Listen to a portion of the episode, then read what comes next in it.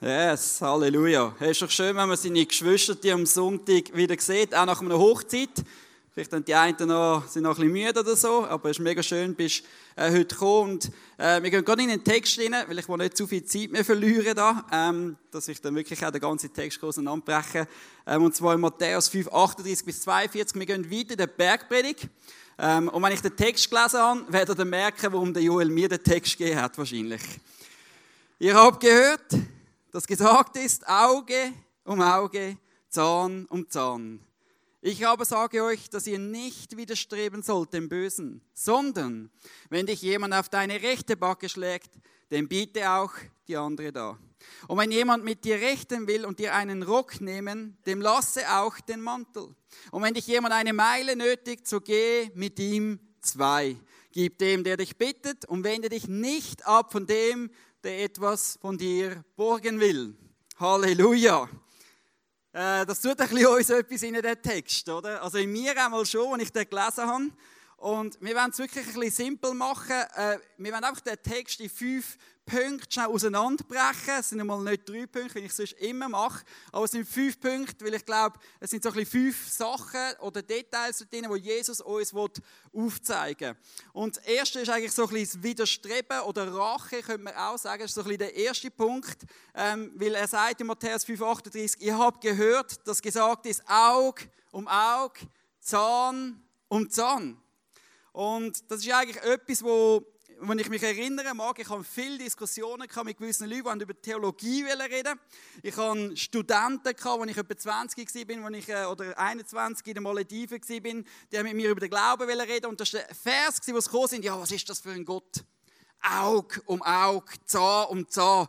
Und ich bin mir da und dachte, ja, ist ein guter Gott, aber ich, pff, ja, Auge um Auge, Zahn um Zahn, was ist das Problem? Aber ich konnte irgendwo nicht erklären, was wirklich dort drin ist. Und ähm, ich habe mir natürlich jetzt müssen ein bisschen mehr Gedanken machen und bin ein bisschen tiefer gegangen und bin ins Wort und auch ein bisschen lesen. Und warum sagt Gott im Alten Testament Auge um Auge, Zahn um Zahn? Ist das ein guter Gott?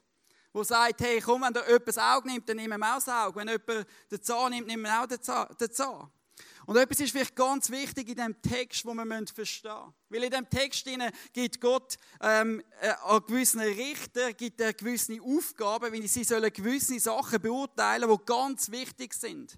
Also es geht eigentlich um gerichtliche Verantwortung dort drin. Und da geht es eigentlich um etwas ganz Spezielles. Jonathan, komm doch schnell bitte auf die Bühne rauf. Weil in uns innen, wir kennen die Natur. Wenn jemand uns etwas antut, dann geben wir gerne Retour. Oder? Äh, ich weiss, die einen sagen, nein, nein, ich nie, aber ja, ist okay. Auf jeden Fall ist so etwas, wir merken amix, und das habe ich so ein gemerkt in den Schulzeiten, wenn wir amix jemanden haben und hast auch mal ein bisschen blödelt in den Schulzeiten, vielleicht auch jetzt noch, dann bist du gekommen und hast gesagt, ah, ich gebe dir ein Tomatli. Ah, ah, ah. Mann, ich habe dir nur eins gehauen. Du hast etwa fünfmal reingeschlagen. Kickt du mich auch noch fast. Ja, komm, geh runter. Hey. Aber da war irgendetwas zu dieser Zeit, wo wir sehen, Gott hat eigentlich nicht in dem Sinn etwas tun Er sagt, ähm, ich will ein ungerechtes Gesetz machen, weil in den Menschen ist immer etwas gewesen. Kennst du das? Jemand macht einen Kratz am Auto und der andere will das Haus anzünden. Ist es so, oder? Aber oft ist es nicht in dieser Gerechtigkeit, was einem angetan worden ist. Und Gott hat eigentlich angefangen, etwas zu bändigen. Und eigentlich ist das Auge um Auge für die Zeit eben nicht etwas Schlechtes gewesen. Das Gesetz war etwas Gutes. Gewesen. Und das haben wir eigentlich äh, gesehen. Und das ist mega wichtig, weil das ist immer etwas gewesen, was eigentlich auf, auf die zivilrechtliche Art dann ausgelebt worden ist. Und das hat eigentlich damit zu tun, weil das hat, es ist umgegangen von Menschen, die geherrscht haben in der Theokratie, also einem Gottesstaat, und Gott hat gesagt, ich mache gewisse Regeln und bringe gewisse Ordnung in und das ist etwas Gesundes. Und darum ist das so etwas Wichtiges. Dann aber sagt äh, Jesus in Matthäus 5,39 geht es ja weiter und er sagt, ich aber sage euch, dass ihr nicht widerstreben sollt dem Bösen. Auch da innen tut es sich wie uns irgendwie wieder ein bisschen kehren, oder? Ah, mir wird böses Satan. Ich bin ungerecht behandelt worden wieder von jemandem. Jemand hat wieder schlecht geschwätzt über mich. Jemand hat wieder etwas Böses mir angetan ich soll mich einfach nicht wehren. Und irgendwo kommt dort ein, bisschen ein Twist rein, weil ich glaube, weil Jesus will eigentlich uns ein bisschen etwas aufzeigen. Weil wenn du wirklich für Jesus brennst und lebst, dann wird das Leben kein Schoki-Leben werden. Und das ist ein bisschen etwas, was oft auch preached wird in den Kirchen. Oder? Wenn du Jesus hast, ey, dann geht es floppig und locker durchs Leben durch. Und es ist oft nicht so, weil oft kommt Böses, oft kommen Sachen ins Leben hinein, die uns hindern an unserem Lauf. Es gibt Sachen, die kommen und die können von verschiedener Natur sein. Es kann der Find sein, der kommt, es können aber auch Menschen aus menschlicher Natur sein, die kommen. Aber Jesus will etwas aufzeigen. Weißt du was? Hey, mir ist selber auch Unrecht angetan worden. Ich bin als Kreuz gegangen. Ich, ich wäre nie eigentlich für das verdammt gewesen, weil ich bin gerecht gewesen. Aber er ist in die Ungerechtigkeit hineingekommen, dass er gerecht hat können gesprochen werden vom Vater. Weil er die Ungerechtigkeit von uns auf sich genommen hat. Und weißt du, Jesus ist ungerecht ausgepeitscht worden. Ungerecht das Kreuz gegangen ungerecht angespuckt worden. Es ist überall Unrecht gewesen, aber Jesus hat sich in dem ihnen nicht gewehrt weil er gewusst hat, er einen größeren Auftrag und seine Liebe so bedingungslos war, dass er gesagt hat, egal was kommt, ich will aus Liebe raus, will ich alles über mich gehen lassen. Und das ist etwas, wo ich glaube, das ist so eine bedingungslose Liebe in uns, wo etwas ist, wow, wow, wie krass ist das? Wir können einfach Sachen gehen lassen, über sich hergehen lassen. Und das ist eigentlich interessant, weil ich glaube, das ist eigentlich das, was Jesus verheißt, wenn du sagst, du bist ein Kind Gottes. Ein Kind Gottes ist damit verbunden, eben durch ziemlich deftige Sachen einmal durchzugehen. Aber wisst ihr was? Die schönste Nachricht ist eben, du bist nie allein. Er wird dir immer Kraft geben. Er wird dich immer tragen. Er hat gesagt, sein Joch ist leicht. Es ist sanft. Im, im Lukas 9,23, ich habe den glaube ich nicht gegeben, da hinten steht etwas mega Interessantes. Es heißt, er sprach zu allen, wenn jemand mir nachkommen will, verleugne er sich selbst und nehme sein Kreuz auf täglich und folge mir nach. Denn wer sein Leben retten will, wird es verlieren. Wer aber sein Leben verliert, um meinetwillen, wird es retten. Und in dem Vers ist mir wirklich etwas Neues bewusst worden, weil wir reden immer von einem Christenleben, wo ich sage, ja, wir müssen Jesus nachfolgen. Wir müssen das Kreuz auch tragen. Aber wir müssen Jesus nachfolgen. Aber in dem Vers sagt Jesus persönlich, weißt du, zuerst musst du das Kreuz tragen und dann sollst du mir nachfolgen. Weil zuerst Kreuz tragen bedeutet eben genau das, weißt, wo Jesus Kreuz trägt hat, da ist, da ist eben das gekommen, wo der Zerbruch ist, da ist das gekommen, wo, wo das Böse gekommen ist, da ist das gekommen, wo eben Widerstand gekommen ist, da ist das gekommen, wo eben nicht cool ist. Und dann sollen wir Jesus nachfolgen. Aber wir wollen Jesus nachfolgen, weil das tönt einfach. Jesus nachfolgen ist cool. Jeder kann irgendwie ein bisschen Jesus nachfolgen, hören wir oder? Aber wer nimmt das Kreuz auf sich und verneint sich selber sagt, es geht nicht mehr um mich und ich trage das Kreuz, auch wenn es weh tut. Und weißt du, ich will das Kreuz tragen, weil es ist ein anderes Kreuz, das wir tragen, als Jesus getragen hat. Und das ist eigentlich das Coole dort drin, wenn wir in das Verneinen in uns hineinkommen, sagt er, wer in der Schwachen, in der Schwachen hinein wird er stark. Wenn wir wirklich anfangen, uns verneinen und loslassen, dann wird seine Kraft offenbart in deinem Leben hinein. Und das steht, wo der Jakobus sagt, egal was für Anfechtungen in dein Leben hineinkommen, du kannst dich immer noch freuen, weil der Geist Gottes durch dich durchwirkt. Das ist das Übernatürliche, wo man könnte sagen, wow, wir sind Christen, kommt etwas Übernatürliches rein, wenn etwas Böse gegen uns kommt. Römer 12, 17 ist etwas so klares, wo uns aufzeigt, wie gehen wir um, wenn das Böse gegen uns kommt. Dort sagt er, vergeltet niemandem Böses mit Bösem. Seid auf Gutes bedacht. Gegenüber jedermann ist es möglich, so viel an euch liegt, so habt mit allen Menschen Frieden. Rächt euch nicht selbst, meine Lieben, sondern gebt Raum dem Zorn Gottes, denn es steht geschrieben, die Rache ist mein. Und er geht noch weiter, aber ich glaube, das lange. Weißt du? Gott hat alles im Griff, egal was dir da wird.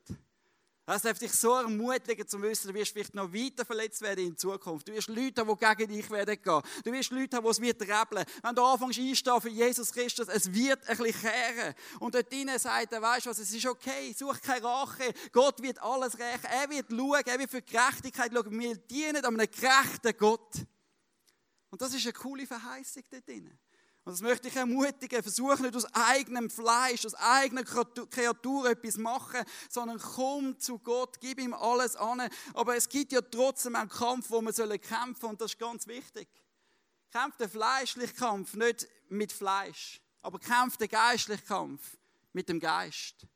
Und das ist etwas ganz wichtig, weil wenn man zwei Kinder daheim mal sich gegenseitig vermöbelt, gibt es auch zwischendurch, oder? Es sind zwar erst drei und fünf, aber da kannst du schon mal jedes Mal zupft und rupft und gemacht.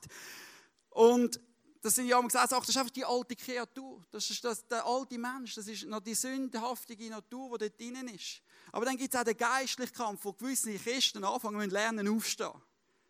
Weil er sagt, wir kämpfen nicht gegen Fleisch und Blut im Epheser 6, 12, sondern gegen Mächtige und Gewalten. Und da gibt es Momente, wo wir aufstehen für Gerechtigkeit. Der Daniel ist so ein gutes Beispiel. Er hat nicht mehr anbeten. Aber weißt du, er hat gerade extra die Fenster aufgemacht und gesagt, oh, ich will meinen Gott anbeten vor allen Leuten und sie sollen es gerade noch sehen. Es gibt einen Kampf, den wir geistlich führen müssen.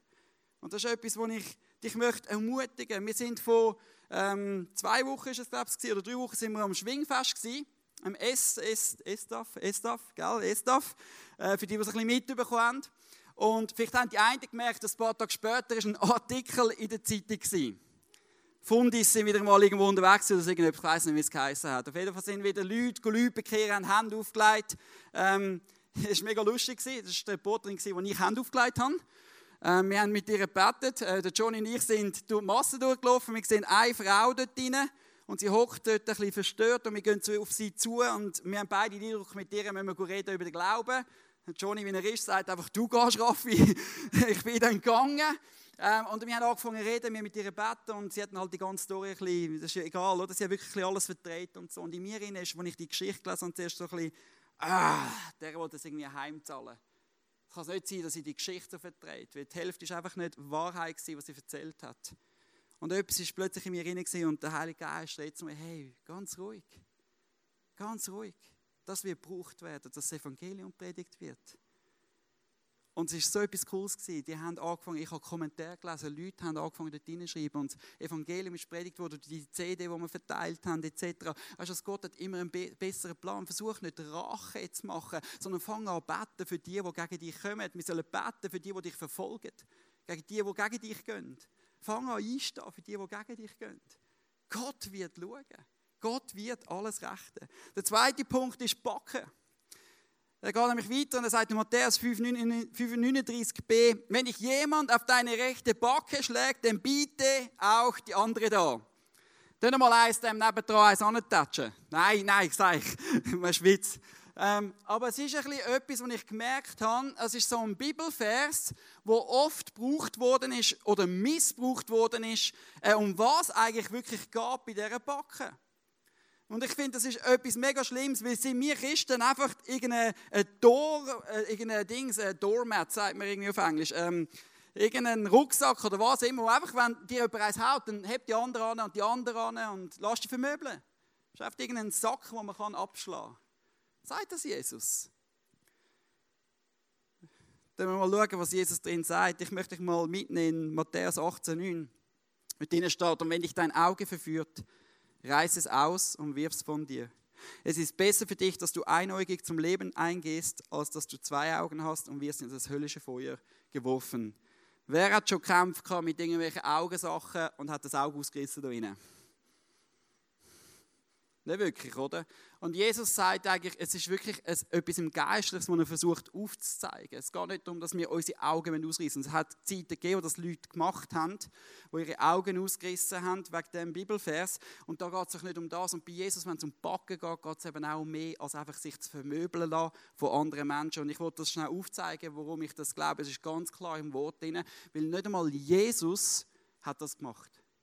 Nicht einmal Jesus ist an und gesagt, ja, möbeln wir doch gerade nochmal eins an. Im Johannes 18, 19 sehen wir das, wo Jesus vom hohen Priester ist. Dort sehen wir, der hohe Priester befragte nun Jesus über seine Jünger und über seine Lehre. Jesus antwortet ihm, ich habe frei und offen vor aller Welt geredet. Ich habe alle Zeit gelehrt in der Synagoge, im Tempel, wo alle Juden zusammenkommen und habe nichts im Verborgenen geredet. Was fragst du mich? Fragt die, die gehört haben, was ich zu ihnen geredet habe. Siehe, sie wissen, was ich gesagt habe. Als er so redete, schlug einer von den Dienern, der dabei stand, Jesus, bam, eins ins Gesicht und sprach, sollst du dem hohen Priester so antworten? Jesus antwortet ihm, habe ich übel geredet, so beweise es, dass es übel ist. Habe ich aber recht geredet, was schlägst du mich? Jesus ist nicht dort und sagt einfach, ja, jetzt hast du mir eins geschlagen, schlag mir eins auf die andere Seite.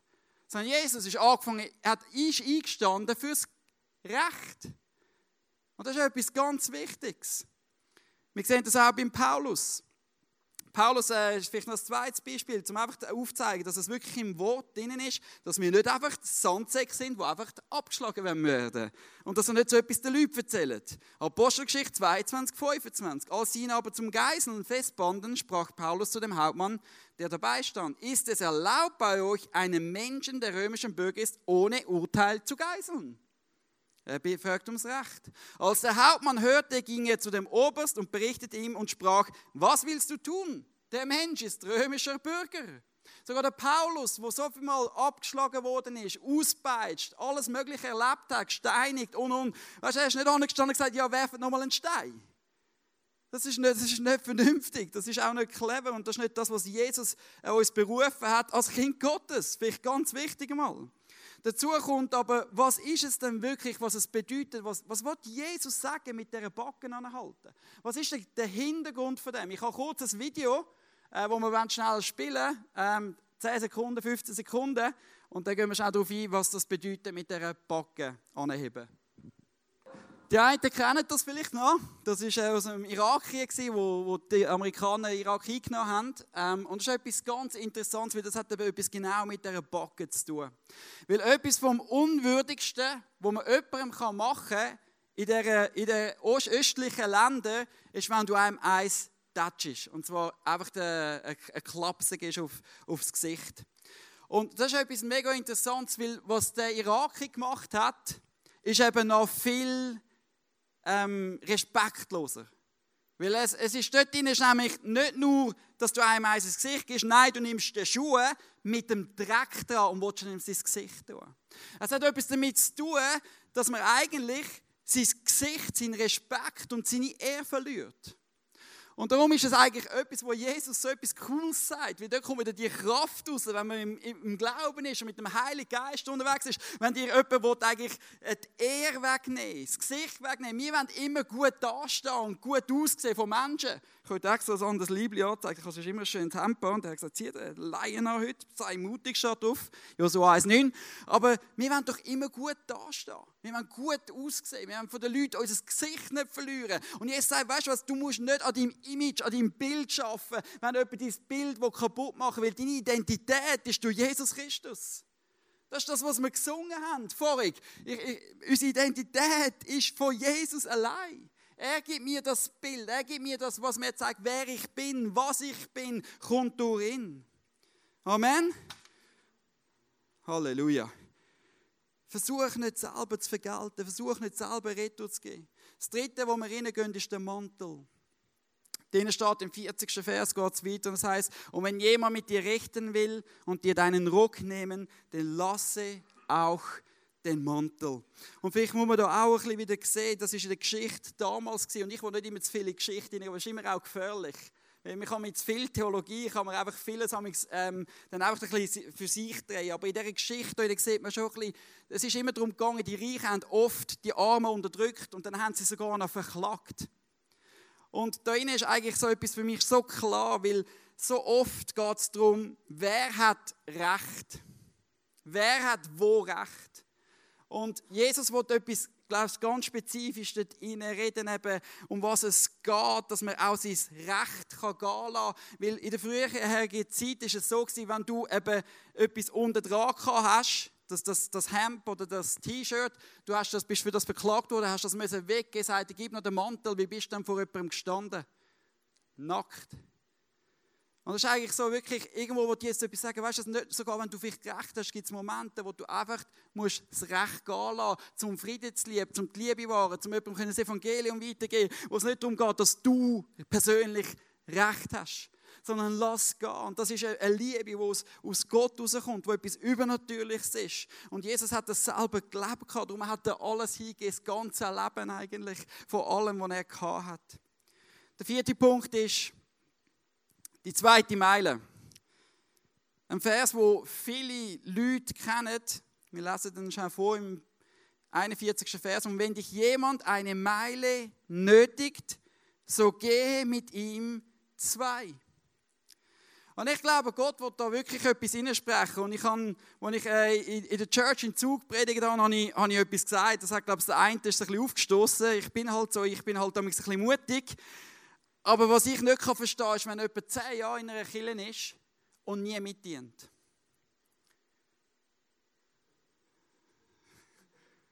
Halleluja.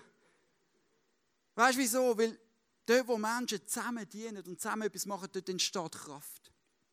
Und weißt du, es kann nicht alles auf fünf Menschen oder zehn Menschen oder 20 Menschen sein, wenn es um vielleicht ein paar hundert Menschen geht, wo, wo, wo etwas können laufen Und darum, eigentlich, Jesus hat immer eine Mentalität gehabt.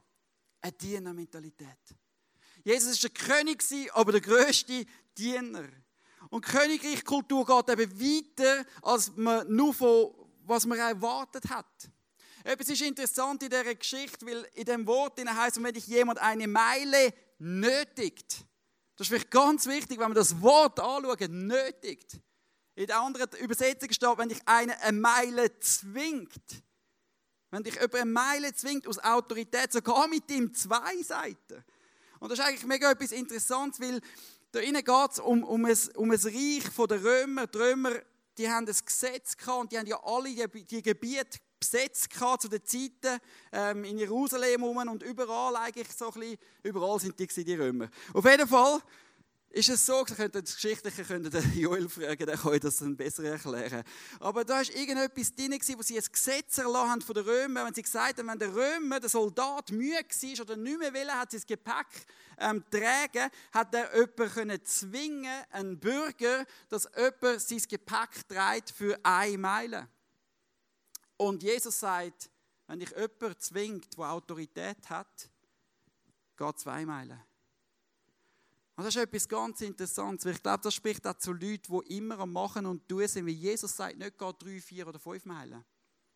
Weil sogar Gott oder Jesus weiß, es gibt Limiten. Und das ist auch etwas Gefährliches, weil gewisse Leute, die gehen dann immer die dienen immer. Die sagen zu allem Ja. Die sagen nie Nein. Weil sie einfach das Gefühl haben, ja, ich muss ja ein Dienerherz haben. Aber ich glaube, es gibt eben auch dort irgendwo Grenzen. Was Gott sich sehnt, ist nicht Leute, die fünf, sechs Meilen gehen. Was Gott sich sehnt, ist eine ganze Church, wo alle zwei Meilen gehen. Weil dann ist Kraft in der Church. Es ist in der Kraft der Einheit. Es ist eine Kraft, wo Menschen zusammenkommen, durch das ganze, die ganze Bibel durch. Im Moment erleben wir bei uns im Zug so etwas Powerfuls. Dort, wo Menschen zusammenkommen, dort kommt Einheit in, wenn sie zusammen ins Gebet kommen, zusammen in Anbetung kommen, dort von Gott da etwas freisetzen. Weil er sagt, wo zwei oder drei zusammenkommen, bin ich unter ihnen. Gott hat immer das Konzept von Christen, die zusammenkommen. Darum ist Apostelgeschichte so powerful. Täglich haben sie sich getroffen. Täglich haben sie miteinander gebetet. Täglich haben sie miteinander Brot gebrochen. Wir können für so viele Sachen alles täglich, täglich machen. Ich kann fünfmal in ein Training gehen, fünfmal in das. Aber wenn es täglich kommt, zum Zusammenkommen, dass wir Gott können arbeiten können, dann happert sie uns hin. Und ich glaube, Gott wird da eine neue Kultur schenken in uns wieder. Weil da ist Kraft drin. Ich mag mich erinnern, ich bin vor ein paar Jahren, es sind etwa drei oder vier Jahre gewesen, bin ich mit dem Johnny über Wochen und Monate sind oben allein beten, stundenlang, Fürbitte für Menschen. Und weißt du, jetzt fängt plötzlich an passieren, wenn ich sehe, wie Frucht reinkommt und immer mehr Leute kommen. Wir haben einen Apparum entwickelt, wo wir am Montag 28 Leute haben, die kommen beten. Wir haben am Dienstag etwa 20 bis 25 Leute, die kommen beten. Ich habe am, am, am Freitag, und es geht nicht um Zahlen, aber ich merke, Gott fängt da etwas freisetzen, wo Church zusammenkommt. Hey, ihr braucht einander. Wir Pastors brauchen euch und ihr braucht Pastors und Leiter brauchen einander und ihr, wir brauchen alle einander. Aber wenn die Church anfängt wieder zusammenkommen, anfängt beten, Gott loben und preisen, mit warmem Herzen, ohne Religiosität zu fallen, aber immer wieder das Abendmahl nehmen und sagen, ich tu wieder umkehren, wenn ich mal falsch gelaufen bin, wie das kann passieren. Aber dann tue ich meinem Herz einfach wieder um Herr hingehen und Gott wird anfangen, etwas freisetzen. Und ich hoffe, dass Gott etwas in deinem Herz entfachen kann. In mir brennt weil ich sehe, wenn Menschen zusammenkommen, einfach in einer Einfachheit, fängt Gott da etwas freisetzen. Und Gott sehnt sich nach deinem Herz, dass du ein Teil bist in dieser Church, voller Herzen, dass Gottes Königreich gebaut werden kann. Geh nicht nur eine Meile. Minimalisten, die sagen, ich gehe eine Meile und dann habe ich meinen Dienst gemacht. Weißt du, wenn der Geist anfängt in dir zu wirken, sagst weißt du, ich gehe auch noch eine zweite, weil es lohnt sich, Königreich Gottes zu bauen. Aber es gibt auch Momente, wo vielleicht Gott zu der muss reden, weil es hat immer in der Church auch Leute, die hören nicht, nie auf dienen. Worauf ich dann muss sagen, da musst du auch mal Nein sagen. Egal, wenn es jemand anders macht. Wir werden zum letzten Punkt kommen vom G. Im in Matthäus 5, 42. Gib dem, der dich bittet. Und wende dich nicht ab von dem, der etwas von dir borgen will. Und ich könnte wahrscheinlich etwa fünf, sechs Verse lesen, große Stück, wo Jesus sagt, was es bedeutet, den, Schwachen helfen, ähm, die, die nicht genug haben. Ich möchte aber einen Vers lesen, und zwar Apostelgeschichte 4,32. Für die, die das mal gut haben, können dann Jakobus 2,14 oder 1. Johannes lesen. Aber Apostelgeschichte 4,32 bewegt mein Herz eigentlich am meisten. Und das ist dort, wo die Church angefangen hat, zusammenzukommen. Ich glaube, Gott wird uns auch wirklich ein neues Verständnis geben, wieder, wieder zurückgehen zu dem, weil, wenn mein Leben ihm gehört, gehört ihm alles. Alles. In mir kämpft es oft. alles. Aber ich, ich, ich will nichts zurückgeben, weil es ist ja nicht mir. Wenn ein Bruder mich fragt, ich brauche ein Auto, dann wollte ich nicht müssen zögern und sagen, ja, aber... Sondern weißt du, hey, nimm's. Es ist, nicht, es ist von Gott, das ist ein Segen. Wir haben so viel Segen, aber wir wollen den Segen immer für uns behalten. Aber wir sind gesegnet worden, dass der Segen eben durch uns fließen kann.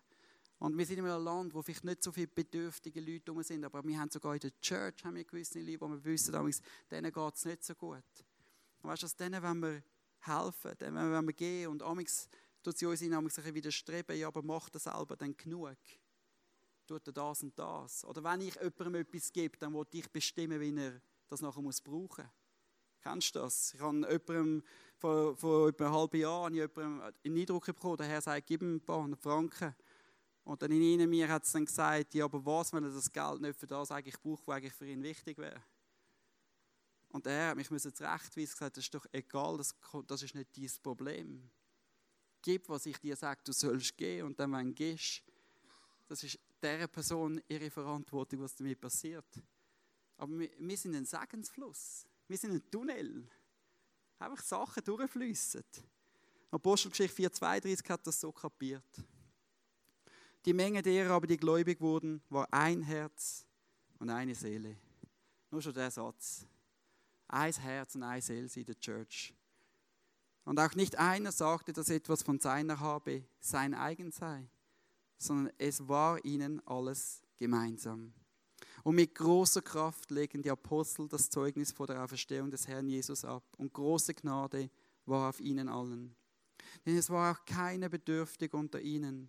Denn so viele Besitzer von Äckern oder Häusern waren, verkauften sie und brachten den Preis des Verkauften und legten ihn nieder zu den Füßen der Apostel. Es wurde aber jedem zugeteilt, so wie einer Bedürfnis hatte. Ich möchte den Heiligen Geist wirklich bitten, dass er anfängt, vor allem zu Menschen zu reden, wo, wo wirklich am Geld hängen. Dass der Heilige Geist uns freisetzen kann, vor allem auch in diesem Bereich. Manchmal haben wir das Gefühl, ja, wir haben es verdient, weil wir haben so viel geschafft und alles. Schau, der Herr kann nehmen und gehen. Also, ich will keinen Kompromiss machen. Du kannst nicht Gott dienen und einem Mammon dienen, sagt er im Wort. Und ich bete, dass Gott wirklich Menschen dort auch in Freiheit führen. Weil es gibt nichts Schönes, als Gott alles anzugeben. Das ist das Kreuz tragen. Es ist nicht mehr mein Leben. Es ist nicht mehr mein Leben. Wir werden äh, zusammen aufstehen. Komm, wir stehen zusammen auf und ich will noch beten.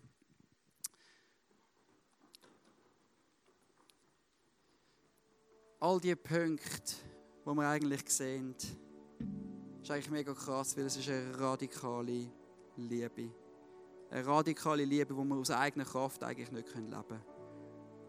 Das Widerstreben in uns oder die Backen, das Gesicht wollen wahren, den Mantel eben noch, noch jemandem Recht geben, obwohl er gar kein Recht hat vielleicht. Die zweite Meile gehen, die vielleicht ein bisschen wehtut oder eben dann zu gehen, wenn man denkt, ah, aber das ist doch mies. Ich glaube, es geht eigentlich alles von einem Punkt aus, ob Jesus einfach das ganze Leben hat. Es ist dort, wo er, wenn er alles hat, das ist dort, wo es eigentlich einfach macht, weil dann will ich mich nicht mehr an diesen Sachen festheben. Dann muss ich nicht das Gesicht oder eine Ehre von anderen Menschen haben. Ich brauche kein Geld von einem Chef, obwohl logisch, er muss mir den Lohn zahlen. Aber mein Versorger ist eben der Vater im Himmel. Das ist eigentlich das Schöne, das ist wieder die Abhängigkeit und das ist das, was die Bergpredigt eigentlich angefangen hat, dass wir komplett abhängig sein von ihm. Und vielleicht merkst du heute Morgen da es kämpft in dir. Es kämpft in dir. Und weißt du, es ist nicht etwas, was du mit dem Kopf lösen kannst. Es ist etwas, wo nur dein Herz kannst ihm komplett angehen und sagen, es ist Zeit, dass du anfängst, mich in diesen Bereichen zu verändern, wenn du dort drinnen noch kämpfst. Und ich glaube, wir haben alle irgendwo die Kämpfe dort drinnen. Jesus, ich danke dir vielmals für diesen Morgen.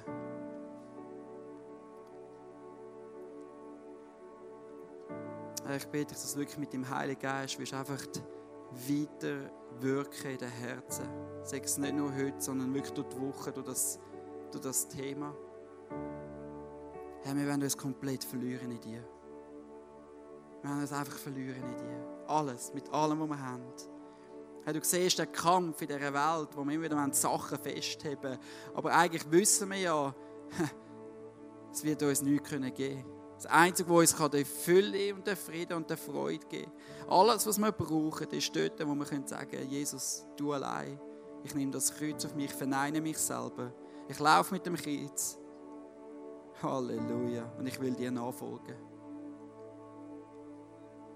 Es ist so eine simple Message, aber wird erst kräftig, wenn sie offenbart ist durch deinen Geist. Und das spreche ich jetzt aus über jedem einzelnen Leben, da dass der Geist Gottes wird offenbaren. Berühr du am heutigen Morgen ganz neu. Herr, ich bitte für Menschen, die kein Feuer mehr haben, dass sie wirklich wieder einen brennenden Geist bekommen, wo etwas Neues entfacht wird. Du siehst Menschen, die im Konflikt sind. Sie wollen eigentlich dir nachfolgen, sie wollen das Kreuz aufnehmen, aber irgendwie hadert, irgendwo kämpft, sie oh, ich den, Jesus, den Sieg von Jesus über dein Leben aussprechen. Möchtest du wieder können brennen? Möchtest du können gebraucht werden, für das Königreich zu bauen? Oh Jesus, ich danke dir, dass du überführst mit dem Geist, wo Leute einfach sagen, die anderen sollen dienen, ist okay, ich habe sonst schon genug. Sprich du, Geist Gottes, wo wir sollen Prioritäten setzen